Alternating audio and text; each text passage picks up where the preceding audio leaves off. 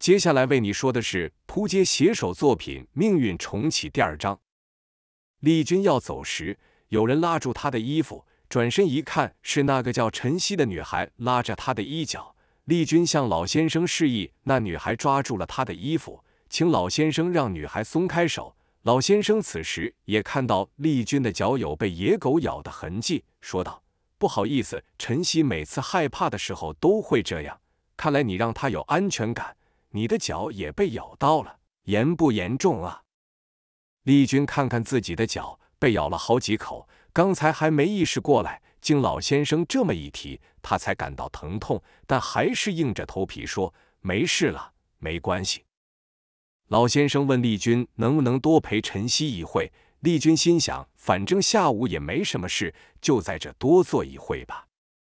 晨曦终于不再哭泣。恢复了平静，转身向丽君说：“谢谢你，大哥哥。”丽君这时才看到晨曦的脸孔，长发下是一双清澈的眼睛，清秀的瓜子脸，脸颊上还有些小雀斑，真是个可爱的女生。尽管脸上仍有惊慌之色和泪痕，但和刚刚相比已经好多了。丽君拿起笔电包，又准备要起身离开。笔电包内发出零件散落的声音，脸上不经意的露出担心的神色，心想：完了，听这声音，里面的笔电肯定坏的不成形了。晨曦说：“爷爷，哥哥为了保护我，打野狗打到电脑都坏掉了。”老先生说道：“爷爷会买给哥哥一个更新更好的电脑。”丽君忙说：“是我自己愿意这么做的，不关你们的事。”老先生说：“你为了保护晨曦，身体受了伤，已经让我很过意不去了。怎么可以让你在财务上还有损失？”晨曦插话道：“要赔他一个新电脑，而且还要请他吃顿饭。”丽君看着平静后的晨曦，感觉就不太像一般同龄的女孩，但仍不失天真的模样，很讨人喜欢。此时，老先生正小心地拆下晨曦左手包扎的白布检查。丽君看到晨曦左手臂有着像被大火烧过一般焦黑皱皱的死皮，所幸白布包的厚，刚那野狗凶恶的一咬，并没真的伤到晨曦。老先生从口袋取出药来，细心地为晨曦涂抹，也对丽君说：“你的脚也伸出来，让我看一下。”丽君一开始仍说不需要，一点小伤回去自己用就好了。但拗不过老先生的坚持，便照做了。药一上腿，丽君感到一阵冰凉，刺刺麻麻的。跟着老先生说：“对了，还不知道你叫什么名字？”老先生也道：“我是庞东泉，他是陈曦。”接着问丽君下午有没有事情，不赶时间的话，是否愿意陪着自己和陈曦多聊一会。陈曦此刻正看着丽君，希望她不要拒绝。丽君下午本就不知道要做什么，听到两人真诚的邀约，也不好意思拒绝，便答应了。老先生指住一旁的店说：“我们去那家店里聊好吗？我担心这群野狗不死心，等等聚集更多同伴回来，我老头子可不是那群畜生的对手。”三人来到湖边的店，各自点了饮料，找了靠窗的位子坐下。陈曦和老先生再次感谢丽君的帮忙，反让丽君感到不太好意思。他原本就是个热心的人，平日在公司里也帮同事不少忙，可从没听到过一句谢谢，总被视为理所当然。有时候还莫名的替别人背黑锅。一次两次后，丽君也就渐渐不再主动帮忙别人。今天丽君意外的帮了这小女孩，受到两人不断的道谢，让丽君感觉心中暖暖的。陈曦在和丽君闲聊一下后，就说想去杂志区看看。东泉严肃地对陈曦说道：“看杂志就在那边看，不准再乱跑，离开我视线，知道吗？”陈曦答应后，向杂志架走去。东泉向丽君又一次表示感谢后，便询问起刚刚发生事情的经过。丽君便把事又说了一遍。东泉自责道。都怪我没看好他，才发生这种事。陈曦平常是很怕陌生人，不和人亲近的，但对你却不会。看来你是个可靠的人。丽君被东泉这样称赞，怪不好意思，抓着后脑说：“我没什么特别啦，倒是晨曦一看就是个懂事可爱的女孩。”东泉继续说：“看你的神情，是不是有什么你不顺心的事？”丽君叹了口气，摇摇头，没有说话，神情有些沮丧。东泉说：“朋友，你可以相信我，也许我帮不上什么忙，但我的耳朵还是不错的，可以听听你们年轻人的烦恼。”丽君看着东泉，消瘦的脸上布满了皱纹和老人斑，但那双眼睛透露着智慧，谈话也很大方。即使两人才刚见面，也不会感到和这人说些私事有什么不自在，让丽君觉得和他可以很放心的谈话。这情况就像有些人平常不会轻易和周遭朋友透露自己真正的想法，但面对素未谋面的人却可侃侃而谈。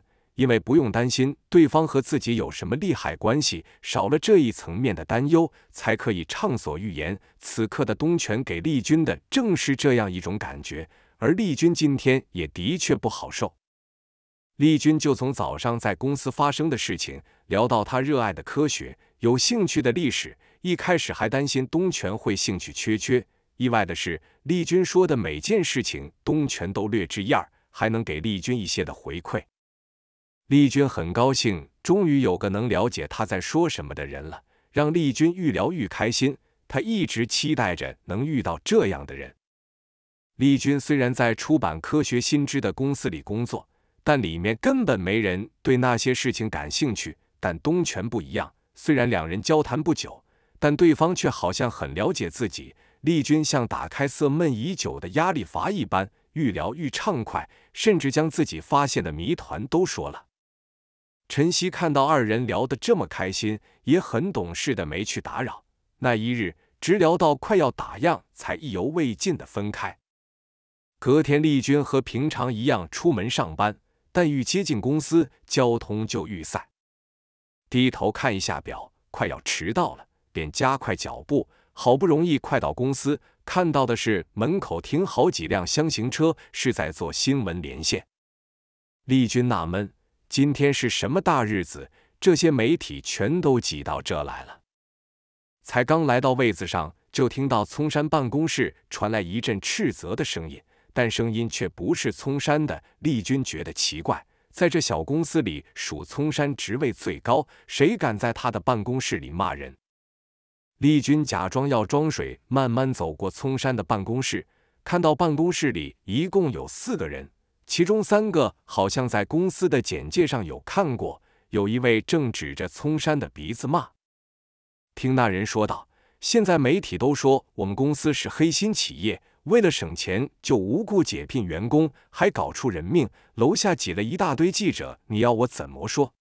之前解雇好几个没事，就你们这里出事，谁要负责？是你吗？还是我？”说到最后，声音更是大了一倍。丽君心想：什么搞出人命？他们到底在说什么？等丽君回到自己的位子上，此时麦克、艾米也已经到了，应该也是感受到今天异常的气氛，都没和平常一样说垃圾话。聪山的办公室持续传出咆哮的声音。没过多久。原本在聪山办公室那四人一起走到电梯前，个个表情严肃，搭电梯下去了。此时，整个办公室像开了锅一样，纷纷议论起来。麦克第一个忍不住问道：“有人知道发生什么事吗？”丽君也说说那三位是什么人。艾米则说：“你们有看到楼下那一堆采访车吗？”同时间，三个人都是向对方询问。丽君心想：这最近解雇的人，那不就是郭老吗？难不成郭老出事了？麦克看着他的手机叫道：“嘿，快看，有现场转播！”麦克的手机荧幕显示正在播出的新闻。那位刚指着葱山彼此骂的人，正在对记者解释：公司绝没有恶意裁员的事情发生，公司对员工的保障绝对周全。这次的事件是单一个案。发生意外的郭老平常精神就不太稳定，公司没能尽早给予应有的辅导，的确是有失误，在此对家属和社会大众深感抱歉。说完，四人一起对着镜头鞠躬，记者们又开始一连串的问题。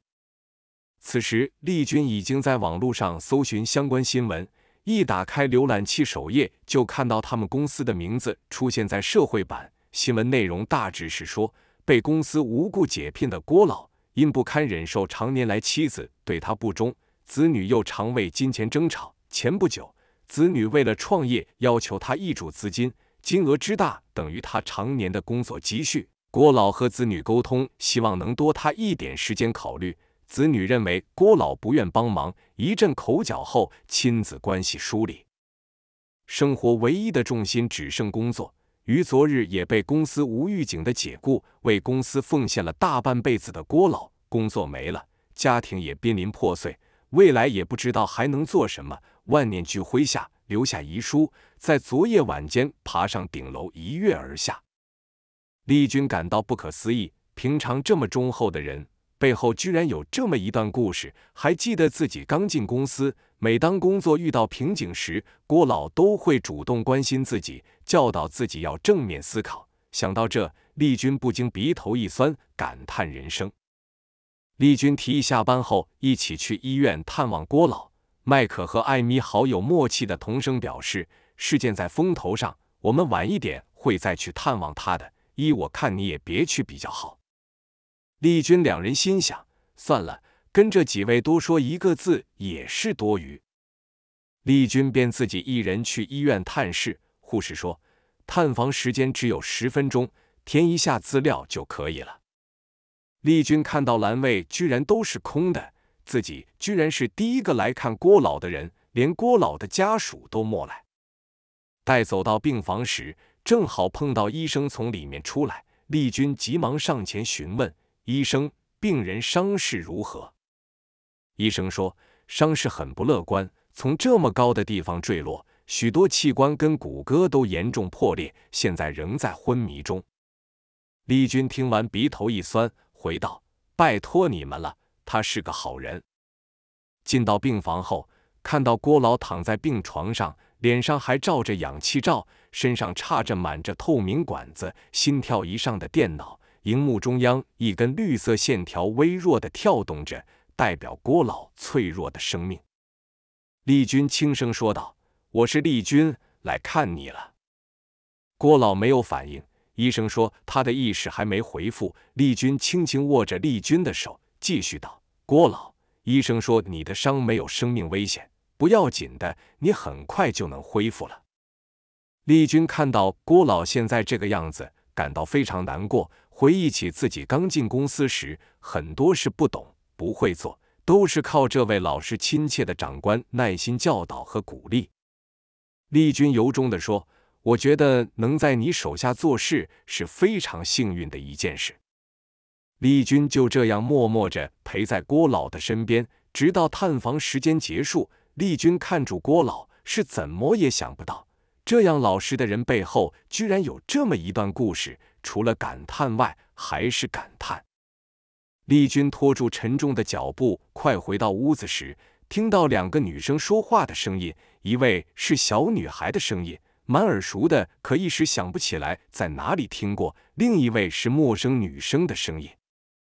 那小女孩开心的叫道：“大哥哥，是我！”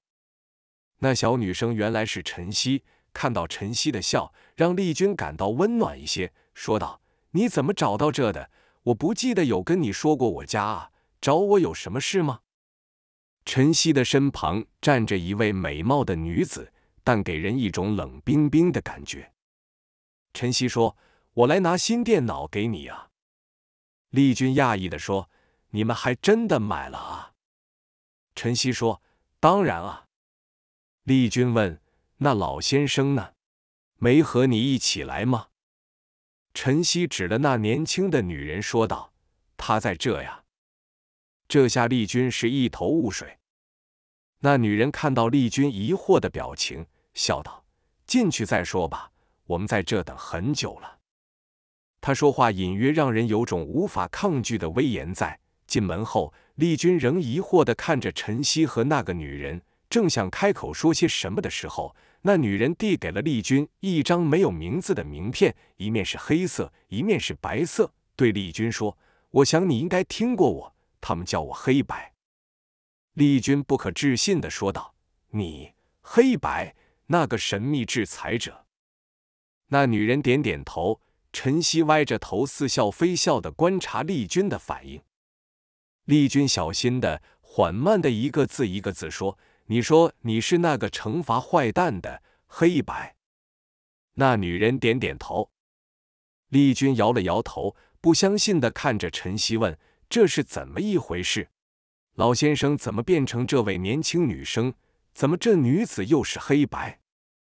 陈曦说道：“我可没说谎哦。”那女人说：“那天的你见到的老先生是我没错，我和晨曦都认为你是个值得相信的人，所以在你面前我也不虚易容。一来表示我们信任你，二来我想你也不会笨到把一个公认最危险杀手的身份泄露出去。”丽君双手捂着脸来回搓揉，想把自己弄清醒一点。眼前的情况已经出乎他能理解的范围了，但他没有感到害怕。反而是有种兴奋的感觉，毕竟他每天都期待平凡的生活中能发生点什么不一样的事情。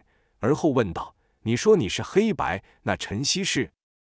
那女人伸手摸了摸晨曦的头，两人互看一眼后，晨曦向那女生点点头后，转头向丽君说道：“之前的郊区的惨案，你还记得吗？”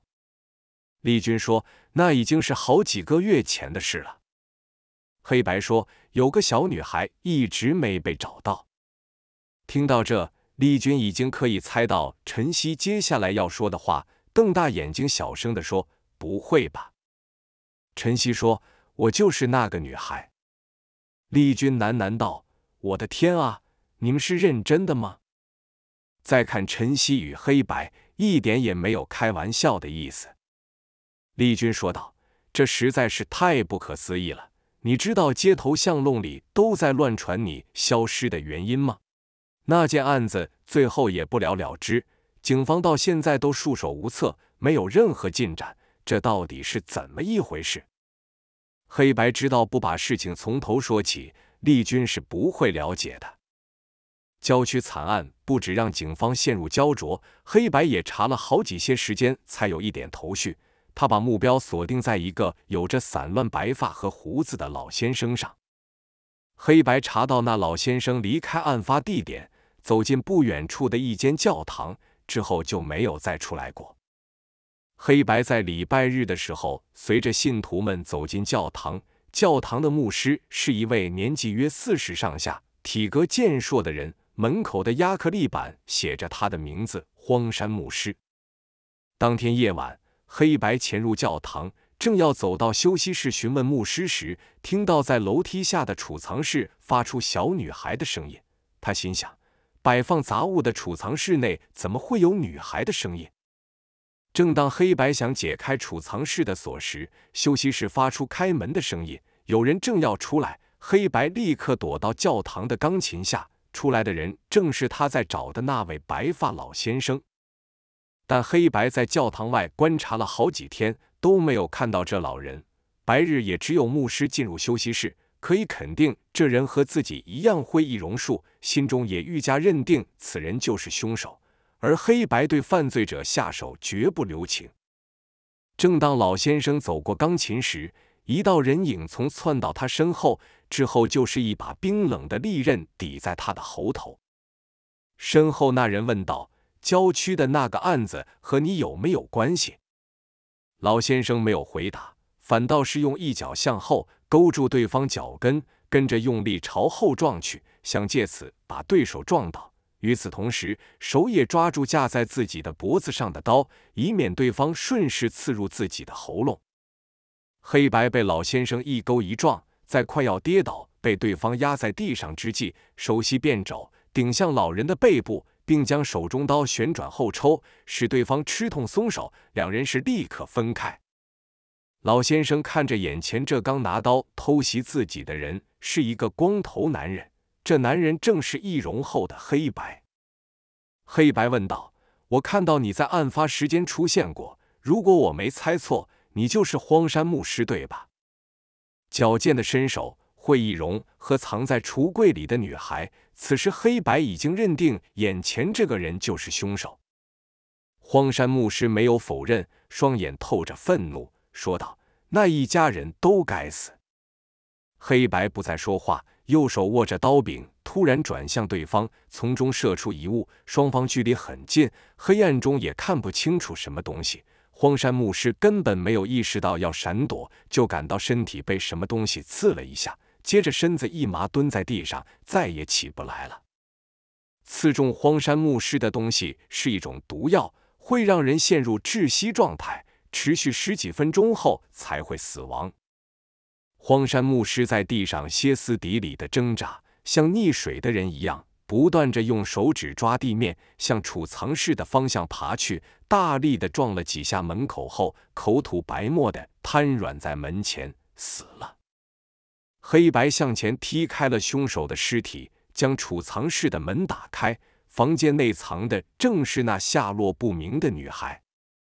女孩害怕的看着黑白，但还是女孩慢慢的走到牧师的身旁，牵起牧师的手。女孩的反应让黑白感到很奇怪，也无法理解。女孩温柔的揭去了牧师易容，露出年轻牧师的脸，在牧师的额头上深深的亲了一下。黑白心想，女孩一定被这牧师给灌输了奇怪的思想。为了安抚她，便将自己的易容揭下。黑白对女孩说：“我是来救你的。”眼泪仍不断的从女孩的脸颊上流下。女孩摇摇头，说道：“我哪都不想去，是他把我从地狱救了出来，这里就是我的天堂，我的家。”女孩将牧师平稳的放在大腿上，静静的看着他，眼神中有感激，有懊悔。感激牧师救出了自己。也懊悔因为自己而害了他。跟着女孩看着黑白说：“那一家人都是恶魔，是他将我从那里救出来的。对我来说，他就是上帝派来拯救我的天使。”黑白看着这女孩，感到很意外，没有一般人在这情况下会出现的反应。相反的，这小女孩给他一种饱尝苦难的无奈感。女孩仍双眼通红，但已止住哭泣，看着黑白，缓缓说出她的故事。她叫陈曦，是个孤儿，在八岁时被那家人从孤儿院领养出来。原本他也为自己终于有所谓的家人感到开心，但很快的，他就知道这一家根本不是人，是天底下最邪恶、丑陋的恶魔。他们一家信奉奇怪的宗教，认为侵犯少女。可以净化自己的心灵，移转厄运。陈曦从被领养的第一天起就被养父强迫，养母和他儿子还在一旁辅导，到最后甚至一起加入。那位伯父更是变态，因为他无法人道，居然让他养的狗每每把把陈曦折磨得死去活来，才肯罢休。这家人不让陈曦出门，把他养在狗笼里，就这样度过了整整四个年头。一日，荒山牧师的教会到他们社区办活动，他在狗笼里听到了牧师的话，像什么上帝会派他的使者收拾罪人，罪人会下地狱之类的。晨曦便记住荒山牧师这名字。又过一阵子，这一家人打算外出去寻找下一个猎物，离开前还说等找到下一个就要把晨曦给杀了。晨曦知道这是他最后的活命机会。他使尽全力，将双手从细长的狗笼缝隙间伸出，手上的皮肤甚至被铁笼给挤破，关节变形。但他终于还是逃了出来。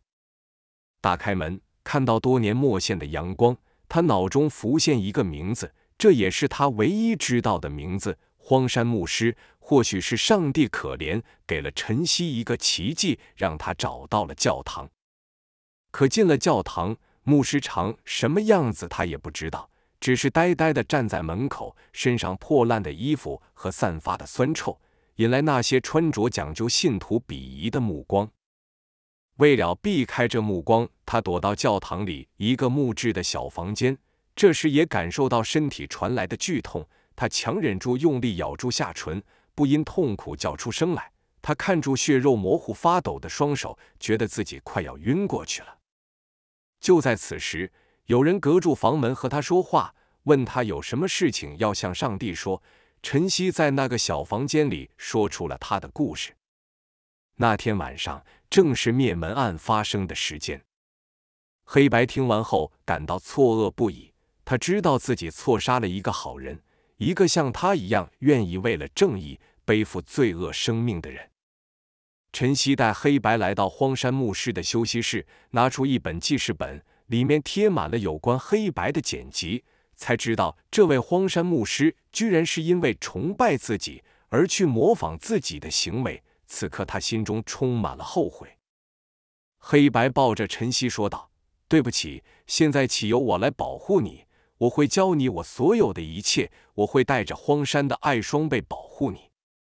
丽君听完这段故事，也忍不住掉下泪来。晨曦也是一阵难过，赶紧说：“这些事都过去了，我们是来拿新电脑给你的。”说住便将电脑放到桌上，并说道：“这可是我们昨天连跑三家店才买到的，你一定要收下，不可以拒绝。”丽君不好意思的搔了搔头，说：“既然如此，我就不客气收下了哦，谢谢你。”黑白故意轻咳了一声，丽君赶忙说道：“当然还有你。”黑白说：“黑白这个角色以后不会再出现了，叫我燕林就好了。”丽君不解问道：“为什么？”燕林说：“因为只有最纯净的灵魂才能对抗罪恶。”一旦伤害到好人，也就没有资格代表正义了。丽君说：“但那是一次失误，不是吗？”燕林说：“那是一条生命，是我亲手夺走的生命。虽然遗憾，但是我也获得了一件宝物，那就是晨曦。也许这一切都是命运的安排。不管如何，能遇到黑白，还是让丽君非常兴奋的一件事。”丽君说：“对了。”我女友也很崇拜你，我可以把你们的事和她说吗？丽君用充满期盼的眼神看着燕林，希望得到他的允许。现燕林点点头。丽君开心的叫出了声，正要拨电话给雅萍时，门铃就响了。果然是雅萍站在门外，右手还提了一大包的炸鸡。雅萍很自然的就要往里面走，丽君赶忙拦住，说道。等一下，我有话跟你说。亚萍说：“先让我进去，把东西放好了再说。”丽君靠近亚萍的耳朵，小声的说：“里面有客人，你猜是谁？我打赌你绝对猜不到是谁。”亚萍笑着说：“你朋友太少了，我还真猜不到。”丽君说：“是黑白传说中的那位杀手，还有和郊区惨案中失踪的那个小女孩。”亚萍伸手摸了摸丽君的额头，说：“你没发烧吧？”炸鸡的香味早就充满了整个房间了。